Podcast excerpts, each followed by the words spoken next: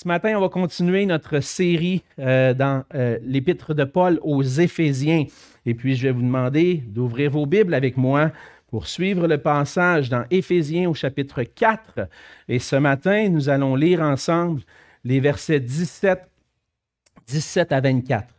Donc, euh, Éphésiens chapitre 4, les versets 17 à 24. La parole de Dieu dit ceci. Voici donc ce que je dis et ce que je déclare dans le Seigneur. Vous ne devez plus marcher comme les païens qui marchent selon la vanité de leurs pensées. Ils ont l'intelligence obscurcie. Ils sont étrangers à la vie de Dieu à cause de l'ignorance qui est en eux, à cause de l'endurcissement de leur cœur. Ayant perdu tout sentiment, ils se sont livrés au dérèglement pour commettre toutes sortes d'impuretés jointes à la cupidité. Mais vous, ce n'est pas ainsi que vous avez appris Christ, si du moins vous l'avez entendu, et si conformément à la vérité qui est en Jésus, c'est en lui que vous avez été instruits à vous dépouiller par rapport à votre vie passée du vieil homme qui se corrompt par les convoitises trompeuses, à être renouvelé dans l'esprit de votre intelligence, et à revêtir l'homme nouveau, créé selon Dieu, dans une justice et une sainteté que produit la vérité. Alors, on va s'arrêter ici et on va se courber dans un mot de prière. Oui, Seigneur notre Dieu, c'est un privilège que nous avons de pouvoir être réunis ensemble ce matin, encore une fois en toute liberté, Seigneur. On pense euh, bien souvent à nos frères et sœurs qui sont ailleurs dans le monde, qui euh, n'ont pas ce privilège d'être réunis ensemble en toute liberté, doivent le faire en secret et puis en craignant les persécutions, Seigneur, mais tu nous donnes ce privilège ce matin et je veux te rendre grâce pour cela. Merci pour le privilège qu'on a aussi, Seigneur, de pouvoir ouvrir ta parole. Cette parole qui est vivante, qui est euh, tranchante, qui, parle à nos cœurs, Seigneur, et qui veut euh, convaincre nos cœurs de ta vérité. Seigneur, ma prière ce matin, euh, c'est que tu puisses euh, nous donner à chacun d'entre nous des cœurs ouverts à cette parole. Que nos cœurs soient ouverts à toi. Que nos yeux soient fixés sur toi, nos cœurs centrés sur toi ce matin. Et que nous puissions recevoir cette parole comme une nourriture spirituelle qui nourrit notre âme et qui renouvelle en nous le zèle de vivre pour toi et de te servir. Seigneur, tout ce qu'on fait, on veut le faire pour toi et pour ta gloire. Utilise cette parole en nous afin que nous puissions briller pour toi. Et c'est dans le précieux nom de Jésus que je te prie. Amen. Amen. Dans la vie, on fait tous des rencontres un jour ou l'autre, ou à certains moments dans notre vie, des rencontres qui vont marquer notre vie. Et je pourrais même dire des rencontres qui parfois transforment notre vie. Un jour, j'ai fait la rencontre d'une jeune fille.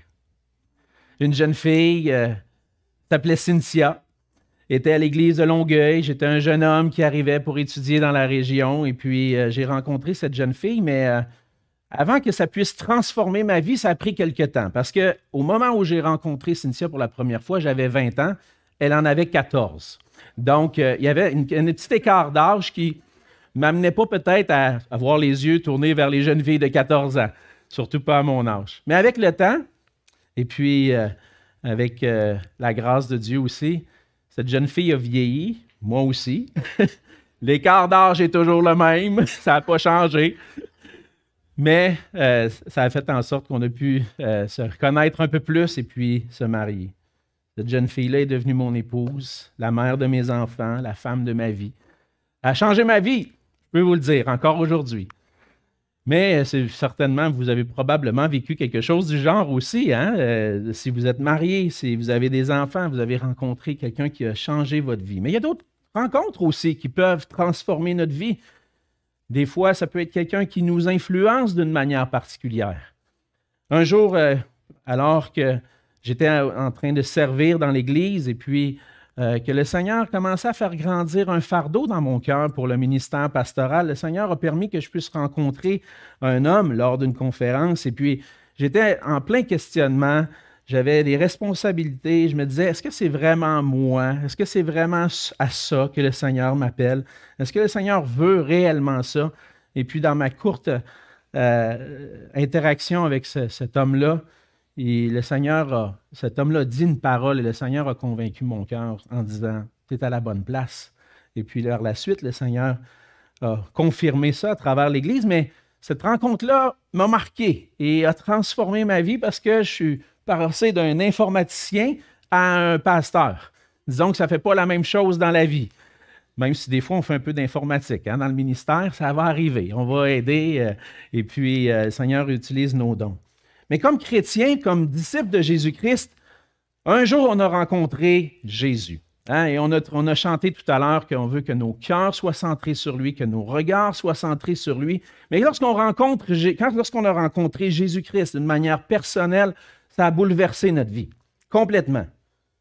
En fait, notre vie aurait dû être transformée du tout au tout. Si ce n'est pas le cas, on va voir que ça peut être problématique. Mais en fait, lorsqu'on rencontre Jésus, ça change qui nous sommes et ça change même nos valeurs les plus profondes. Mais il arrive parfois qu'on ne marche pas conformément à la manière de, vivre qui devrait caractériser quelqu'un qui a rencontré et qui connaît personnellement le Seigneur Jésus. Et dans le passage de ce matin, on voit que l'apôtre Paul explique les changements qui ont, qui ont pris place dans notre vie lorsqu'on a été unis à Jésus-Christ, lorsque nous avons placé notre foi en lui, que nous sommes devenus ses disciples.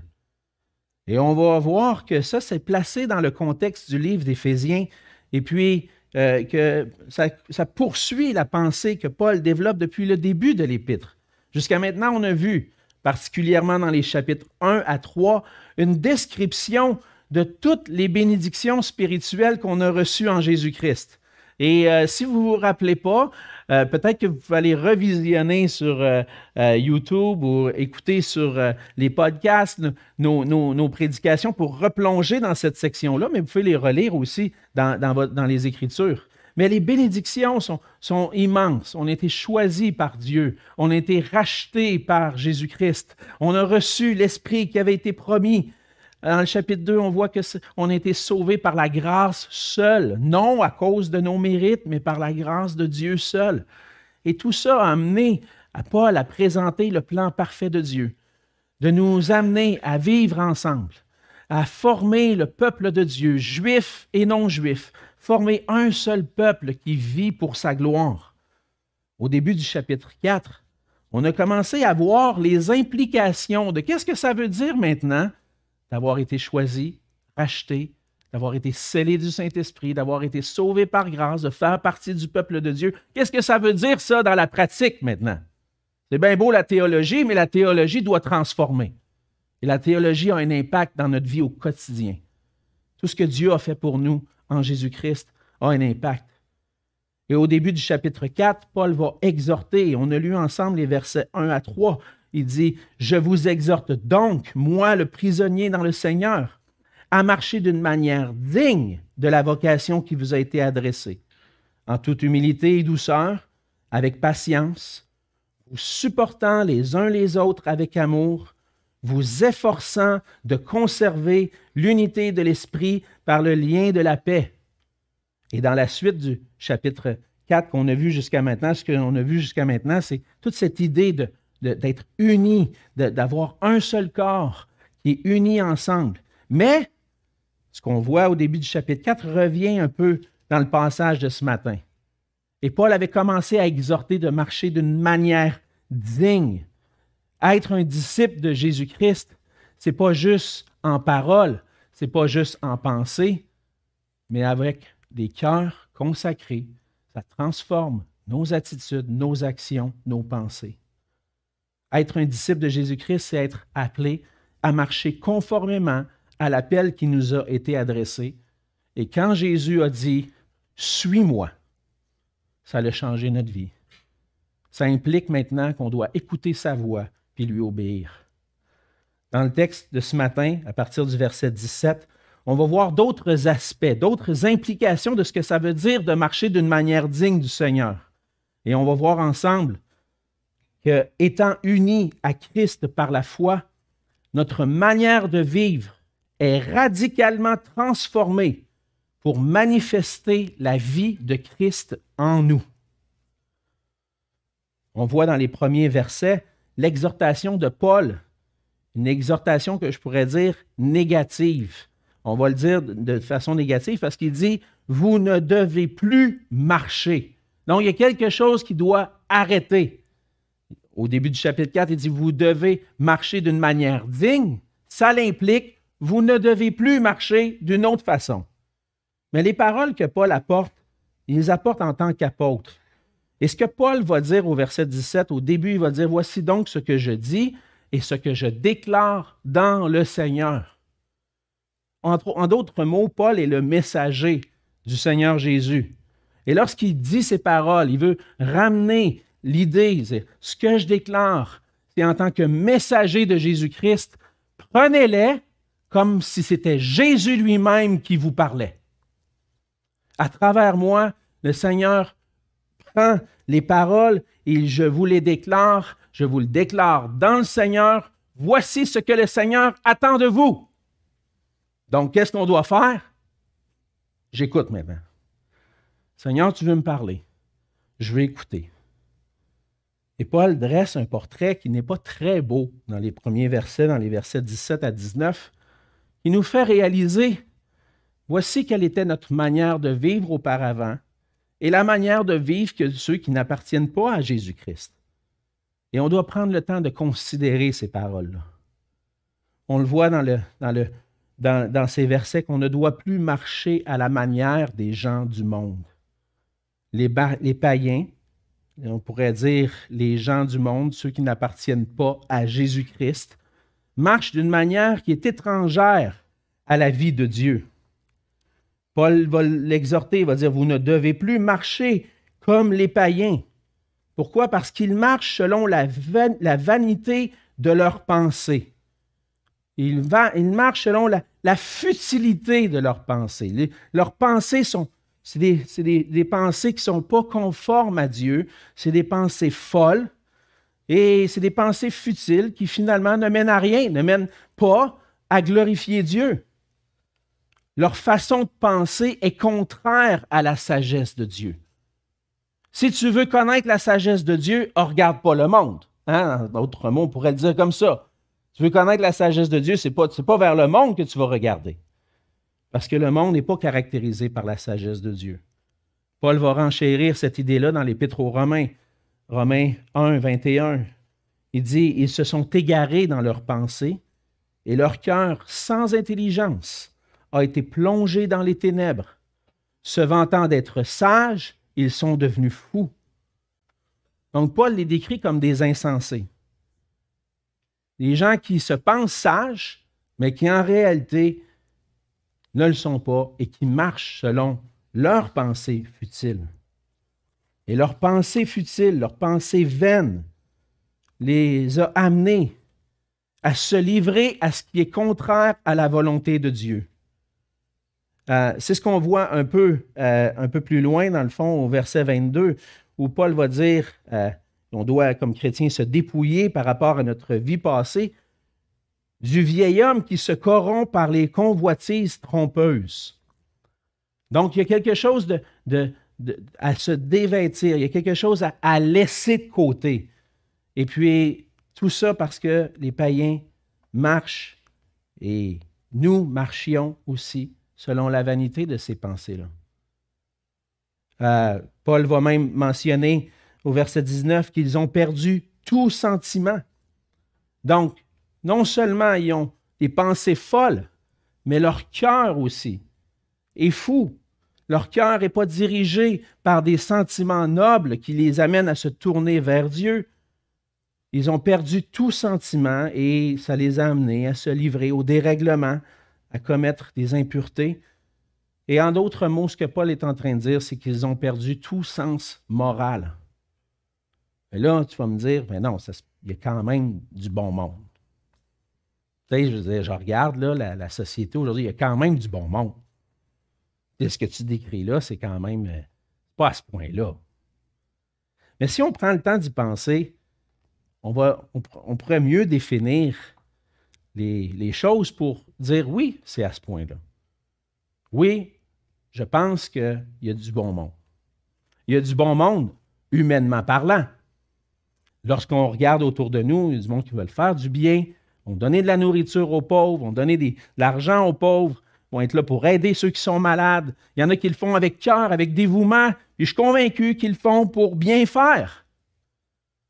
Ça, c'est ce que j'appelle la grâce commune. La grâce de Dieu qui soutient l'univers, puis qui fait en sorte qu'on n'est pas tous en train de s'entretuer. Parce que si Dieu nous laissait aller à notre dépravation totale, on ne pourrait pas vivre. On ne vivrait même pas une seconde il y aurait quelqu'un qui te tirait dessus pour avoir ton portefeuille. Mais non, le Seigneur fait grâce. Il fait grâce en retenant le mal, d'aller jusqu'au bout. Il y a du mal, pas mal quand même. Oui, c'est vrai. Mais si tout le monde allait jusqu'au bout de sa capacité à faire le mal, ben, il n'y aurait plus personne ici.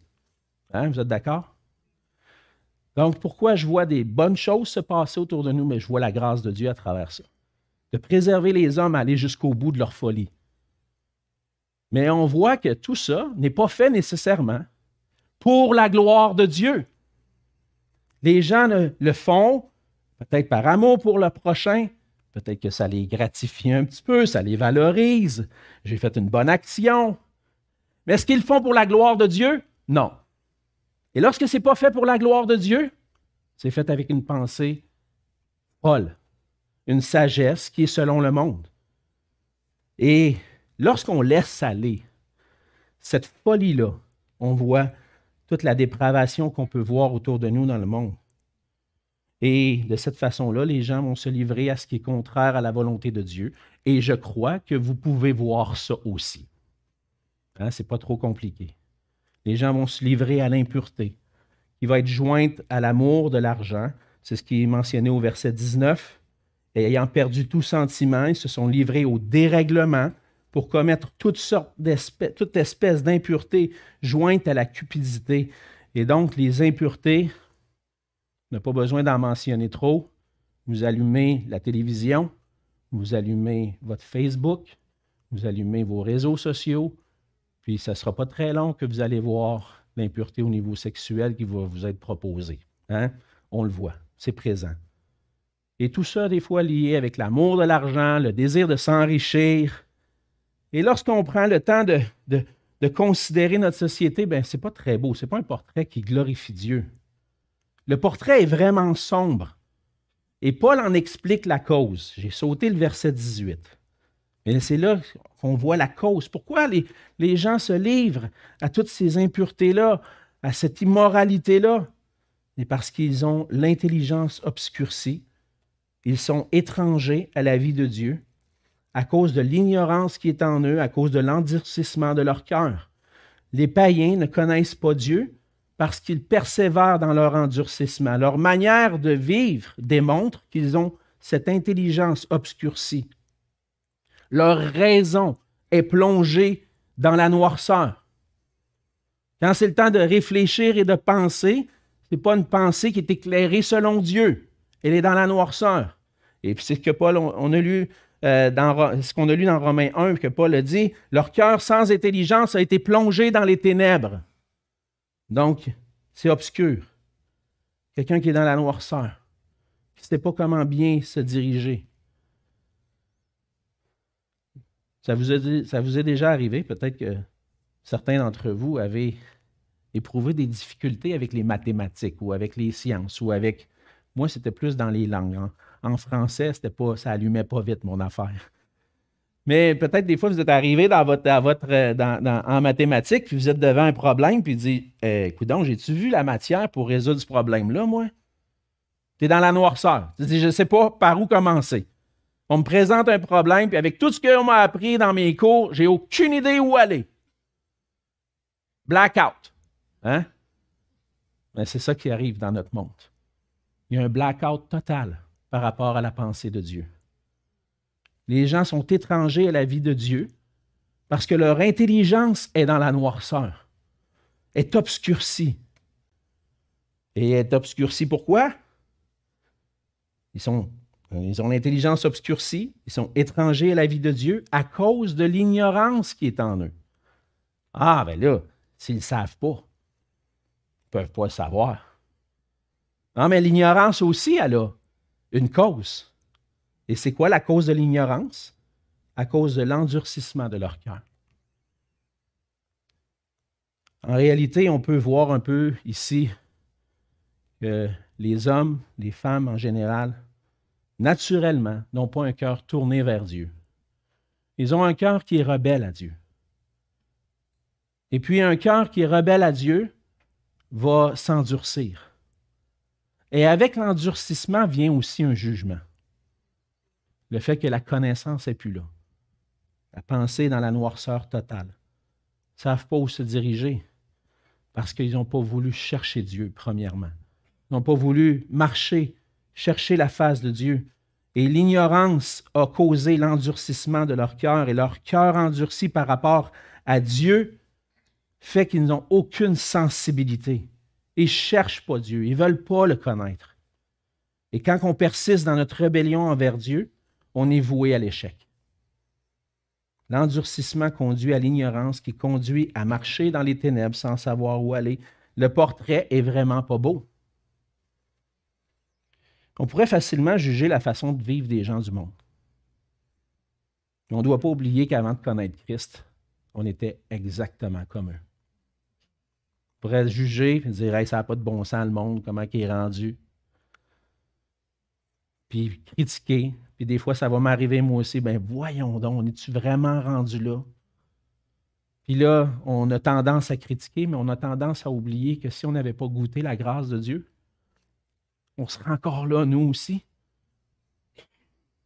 Rappelez-vous ce qu'on a vu précédemment dans Éphésiens 2, verset 3. Nous tous aussi, nous étions de leur nombre, et nous vivions autrefois selon les convoitises de notre chair, accomplissant les volontés de la chair et de nos pensées, et nous étions par nature des enfants de colère comme les autres. On était là, nous, aussi. Pour nous racheter de cette vaine manière de vivre, de cette intelligence obscurcie, de cette d'être étranger à la vie de Dieu, d'être dans l'ignorance. Il a fallu qu'on goûte à la grâce de Dieu pour nous. Mais maintenant qu'on a connu la grâce de Dieu, cette manière de vivre-là, c'est celle du passé. C'est ce que Paul veut dire ici. Notre manière de vivre ne doit plus être caractérisée par celle du monde. Et tout ce qu'on a mentionné, les pensées futiles, la perte du sens moral, l'impureté, la cupidité, tout ce qu'on peut mentionner, maintenant, toutes ces choses-là sont du passé à cause de la grâce de Dieu pour vous. Vous avez connu toutes les bénédictions spirituelles. Vous avez été sauvés par grâce. Vous avez été formé maintenant un corps, un peuple uni. Maintenant, ça, ça veut dire passé. Mais si tu ne connais pas personnellement le Seigneur Jésus-Christ, tu es encore dans cette situation-là. C'est ce qui caractérise ta vie. Mais par la grâce de Dieu, il est possible d'être délivré de cette façon de vivre pour vivre pour la gloire de Dieu maintenant. Et tout ça, c'est à cause de ce que Christ a fait pour nous. C'est possible lorsqu'on entend le message de l'Évangile de dire, je ne veux plus persister dans ma rébellion envers Dieu, mais je veux saisir cette grâce-là par la foi, saisir le pardon de mes péchés, saisir la vie éternelle, être un disciple de Jésus-Christ et vivre pour sa gloire. C'est possible encore aujourd'hui de le faire. Et si tu ne l'as pas encore fait, je t'invite à le faire. À venir à Jésus-Christ. Et ça, ça va transformer ta vie, comme ça l'a transformé la mienne et celle de plusieurs de mes frères et sœurs ici. Et tout ce qu'on a lu jusqu'à maintenant, c'est une manière de vivre qui n'est pas conforme à Dieu, qui n'est pas conforme à sa volonté. C'est notre ancienne manière de vivre parce que on voit à partir du verset 20 qu'on a vécu un changement radical dans notre façon d'être et de vivre. Au verset 20, Paul va dire, mais ce n'est pas ainsi que vous avez appris Christ. Parce qu'en Jésus-Christ, si on l'a entendu, puis si conformément à la vérité qui est en Jésus, on a saisi ce qu'il voulait, ce qu'il avait pour nous, le salut par la foi, ça change notre façon de vivre. Par Jésus, on a appris à se dépouiller de notre ancienne manière de vivre. Paul va dire, vous avez appris Christ. Il dit, c'est pas de cette façon-là que vous avez appris Christ, mais si vous avez appris Christ, il y a quelque chose que vous avez appris.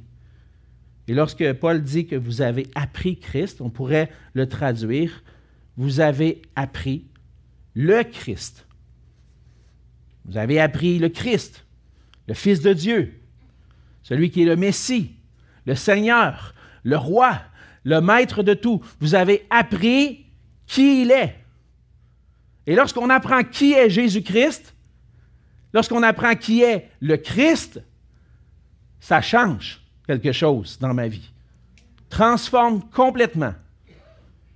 D'une pensée rebelle qui veut faire tout ce qu'il veut puis qui pense avoir de l'intelligence pour conduire sa vie, reconnaît qu'il n'est pas du tout sur la bonne voie puis que la seule façon de vivre une vie remplie de joie, de bonheur, la volonté de Dieu, c'est de se conformer à la volonté de Christ, à la volonté de Dieu.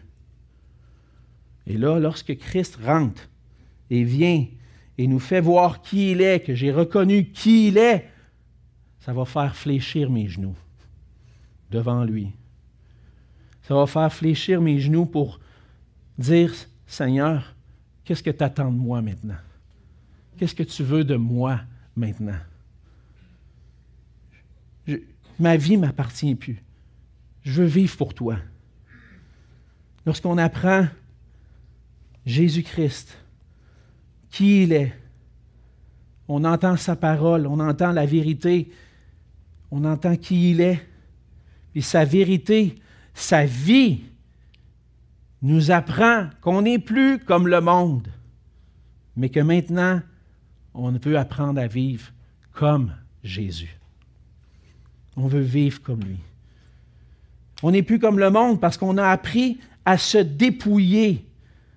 Et donc, il dit, vous avez été instruits à la fin du verset 21, vous avez été instruits à vous dépouiller par rapport à votre vie passée du vieil homme qui se corrompt par ses convoitises trompeuses, par les convoitises trompeuses. Vous avez appris à vous dévêtir du vieil homme. Il y a une nouvelle nature qui vient, qui va prendre place, et on va voir ce, changement-là. Mais ce que ça implique de se dévêtir du vieil homme, c'est ce que je crois qui est arrivé au moment de ma conversion. Je me suis dépouillé du vieil homme. Bien, ça fait que je ne suis plus comme le monde. J'ai plus cette, euh, cette manière de vivre qui les caractérisait. Lorsqu'on entend l'Évangile, on apprend maintenant l'importance de la repentance. De dire, hey, cette manière de vivre-là, ça ne marche plus avec un disciple de Jésus-Christ. Ça ne fonctionne pas. Alors je vais, je vais m'éloigner de ça. Et c'est ça la repentance. La repentance, c'est de dire, je marchais dans une direction, je m'en allais vers ce qui est tout ce qui est contraire à Dieu. Puis là, je réalise, hey, avec la connaissance de l'Évangile, hey, il y a plus que ça, puis ça, c'est, n'est pas la bonne façon. Mais qu'est-ce que je fais? Je me tourne, puis je regarde à Dieu et à ce qui attend de moi, puis je commence à marcher conformément à ce demi-tour, à cette repentance qu'il y a eu dans ma vie.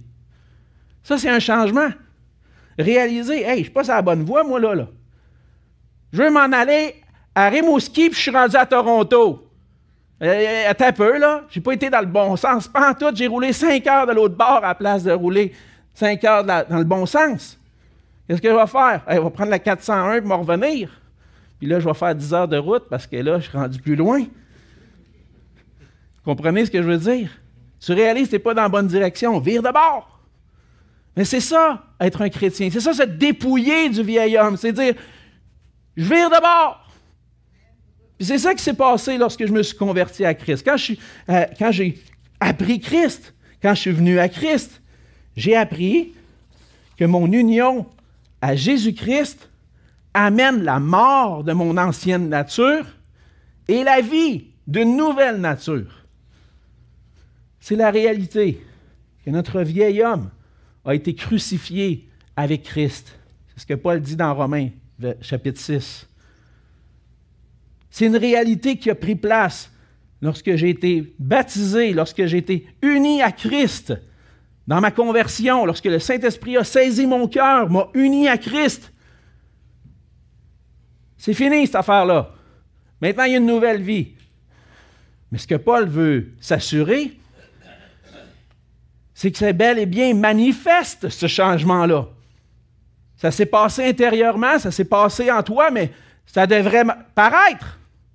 On devrait le voir. Il y a eu un changement. On voit que tu t'en vas à Rimouski et que tu t'en vas plus à Toronto. C'est évident. On le voit maintenant. On doit travailler et ça nous amène à travailler maintenant à notre sanctification, à travailler à vivre comme nous sommes maintenant, en union avec Jésus-Christ, marcher pour lui.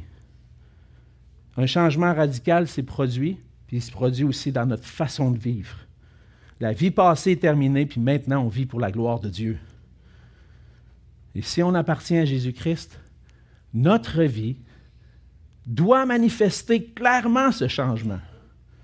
Ça change du tout au tout. Ouais, mais moi, avant de connaître le Seigneur, j'étais quand même une bonne personne. J'étais pas, euh, hey, moi, j'ai pas été jusqu'au bout. J'étais quand même une bonne personne. Puis c'est, mais qu'est-ce qui va changer dans ma vie? Maintenant, ben, c'est peut-être dans le secret ou dans le privé que ça va plus paraître. C'est peut-être ta femme qui va s'en rendre compte le plus ou tes enfants qui vont s'en rendre compte le plus. Hein, parce que nos attitudes, dans la famille, ou des fois avec les collègues de travail, avec plusieurs années, nos attitudes, hein, les gens commencent à nous connaître, puis euh, des fois ça écorche, puis ça accroche. Puis quand tu te fais mal, ah, aïe aïe, chaque pu à. Vous comprenez, il y a un changement. Hein? Puis ça devrait paraître. Mais dans les attitudes, dans notre façon de penser, on doit s'examiner. Est-ce que ma vie est différente de celle que je menais auparavant? Est-ce que mes objectifs, mes, plans ont changé? Est-ce que ma, vie manifeste encore des attitudes, des actions contraires à la volonté de Dieu, qui, manifestent mon ancienne nature? Si c'est le cas, le Seigneur nous appelle à la repentance pour revenir à cette manière de vivre qui manifeste une transformation. Parce que l'union à Christ produit un changement véritable et durable.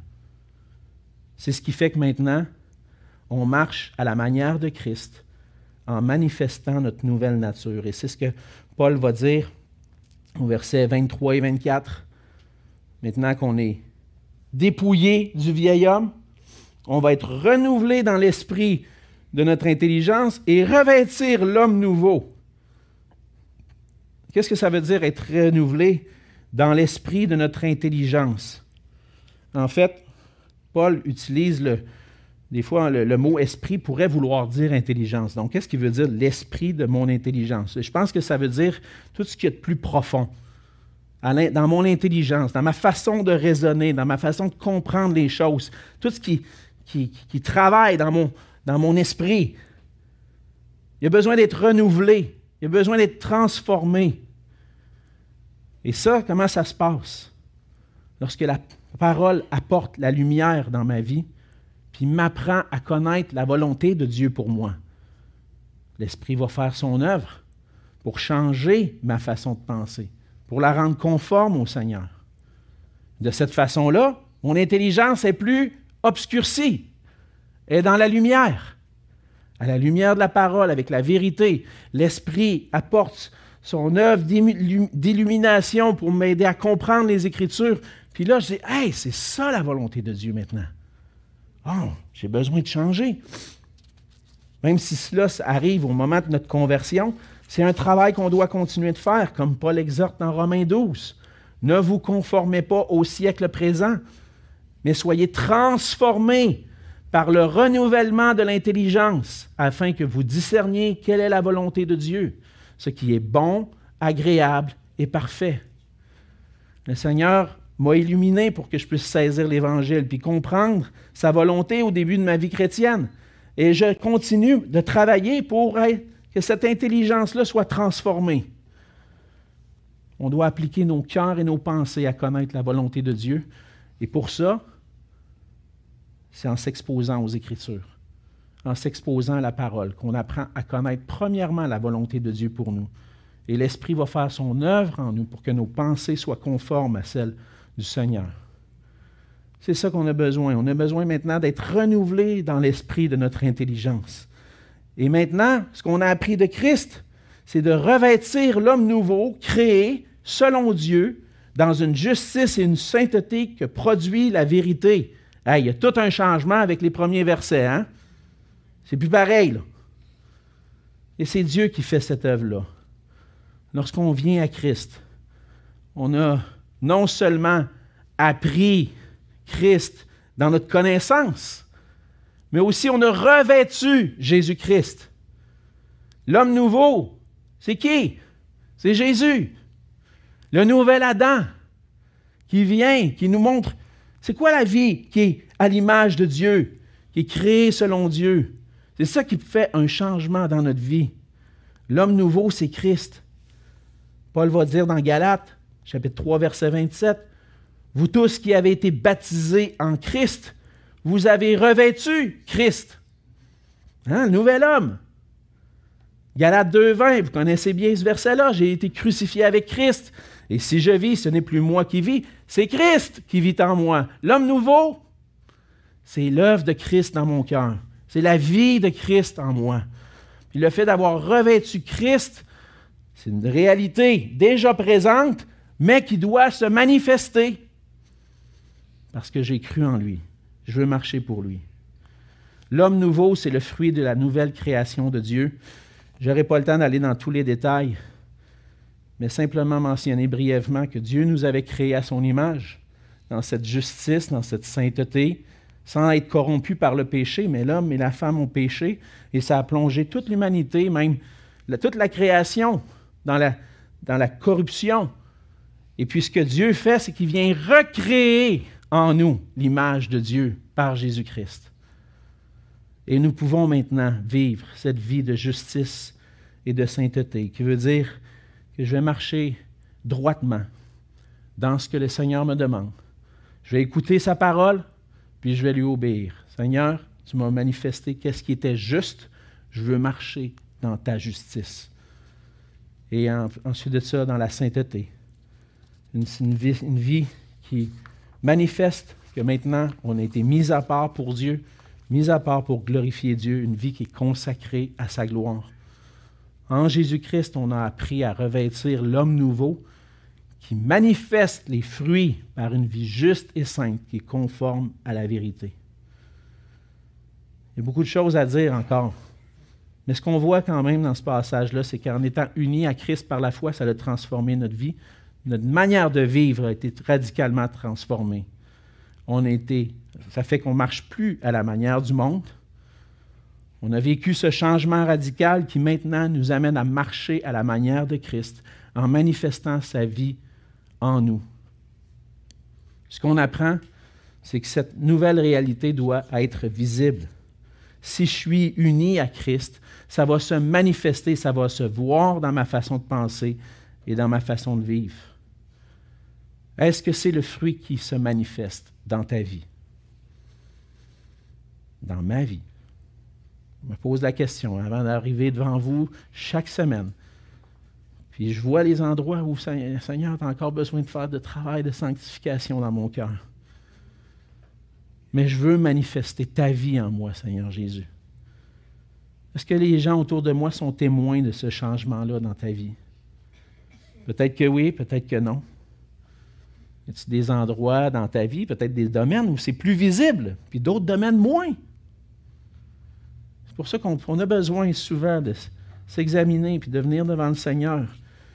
Mais tout ça, ce n'est pas pour poser un fardeau de culpabilité sur les épaules. Non. C'est simplement reconnaître, Seigneur, la, la job n'est pas finie. J'ai du travail à faire, puis des fois j'ai manqué. J'ai attristé ton esprit de telle, telle façon, je m'en suis rendu compte. Qu'est-ce que je fais dans ce temps-là? Je reste dans ma culpabilité. Ah, je ne suis pas un bon chrétien. Hein? Non. Je viens à Christ. Je confesse. Seigneur, j'ai manqué. Je te demande pardon parce que je suis allé trop loin dans, dans mes pensées. Je suis allé trop loin dans, dans mes paroles. Ça ne t'a pas glorifié. Je te demande pardon. Pardonne-moi parce que j'ai besoin de ta grâce. Et si tu trouves difficile de vivre cette vie-là, essaye pas de la vivre par toi-même. Tu ne seras jamais capable. C'est la vie de Christ en nous. C'est Christ qui vit en nous. Donc, ce que je dois faire, Seigneur, je veux travailler à avoir ta pensée, ta façon de voir les choses, ton attitude, ton cœur, tes actions. Hey, ça, ça demande du travail, mais ça demande la prière aussi. Seigneur, fais ton œuvre dans mon cœur. Ça fait longtemps que je lutte avec telle, telle pensée, telle attitude dans mon cœur. Je trouve ça difficile. Fais ton œuvre dans mon cœur. Sanctifie-moi. Si on peut manifester par notre nouvelle nature qu'on appartient à Christ, c'est seulement par sa grâce. Donc on a besoin, frères et sœurs, tout simplement, d'aller ensemble auprès de lui, rester attachés à lui, pour qu'on puisse manifester sa vie en nous. Prions. Seigneur notre Dieu, c'est ta grâce qui est en nous. Un jour, Seigneur, tu nous as manifesté ta grâce merveilleuse qui était en Jésus-Christ. On l'a même chanté tout à l'heure. Quelle grâce incomparable. Il n'y a aucune grâce qui peut être comparable à ce que tu as accompli pour nous en Jésus. L'agneau a été immolé pour que je puisse recevoir le pardon, la paix, la liberté, la réconciliation avec Dieu. Et maintenant, Seigneur Jésus, que nous marchons pour toi, que nous avons été transformés par toi, nous avons besoin de toi, Seigneur. Oui, Seigneur, aide-nous à vivre selon cette nouvelle nature. Par ta vie en nous, Seigneur Jésus. Aide-nous à manifester dans nos pensées, dans nos actions, dans nos paroles, dans nos attitudes, ce qui vient vraiment de toi. Parce que tu nous as appelés, Seigneur, à ne plus vivre pour moi-même, en manifestant ta vie en nous. Et c'est dans le nom de Jésus que je te prie. Amen.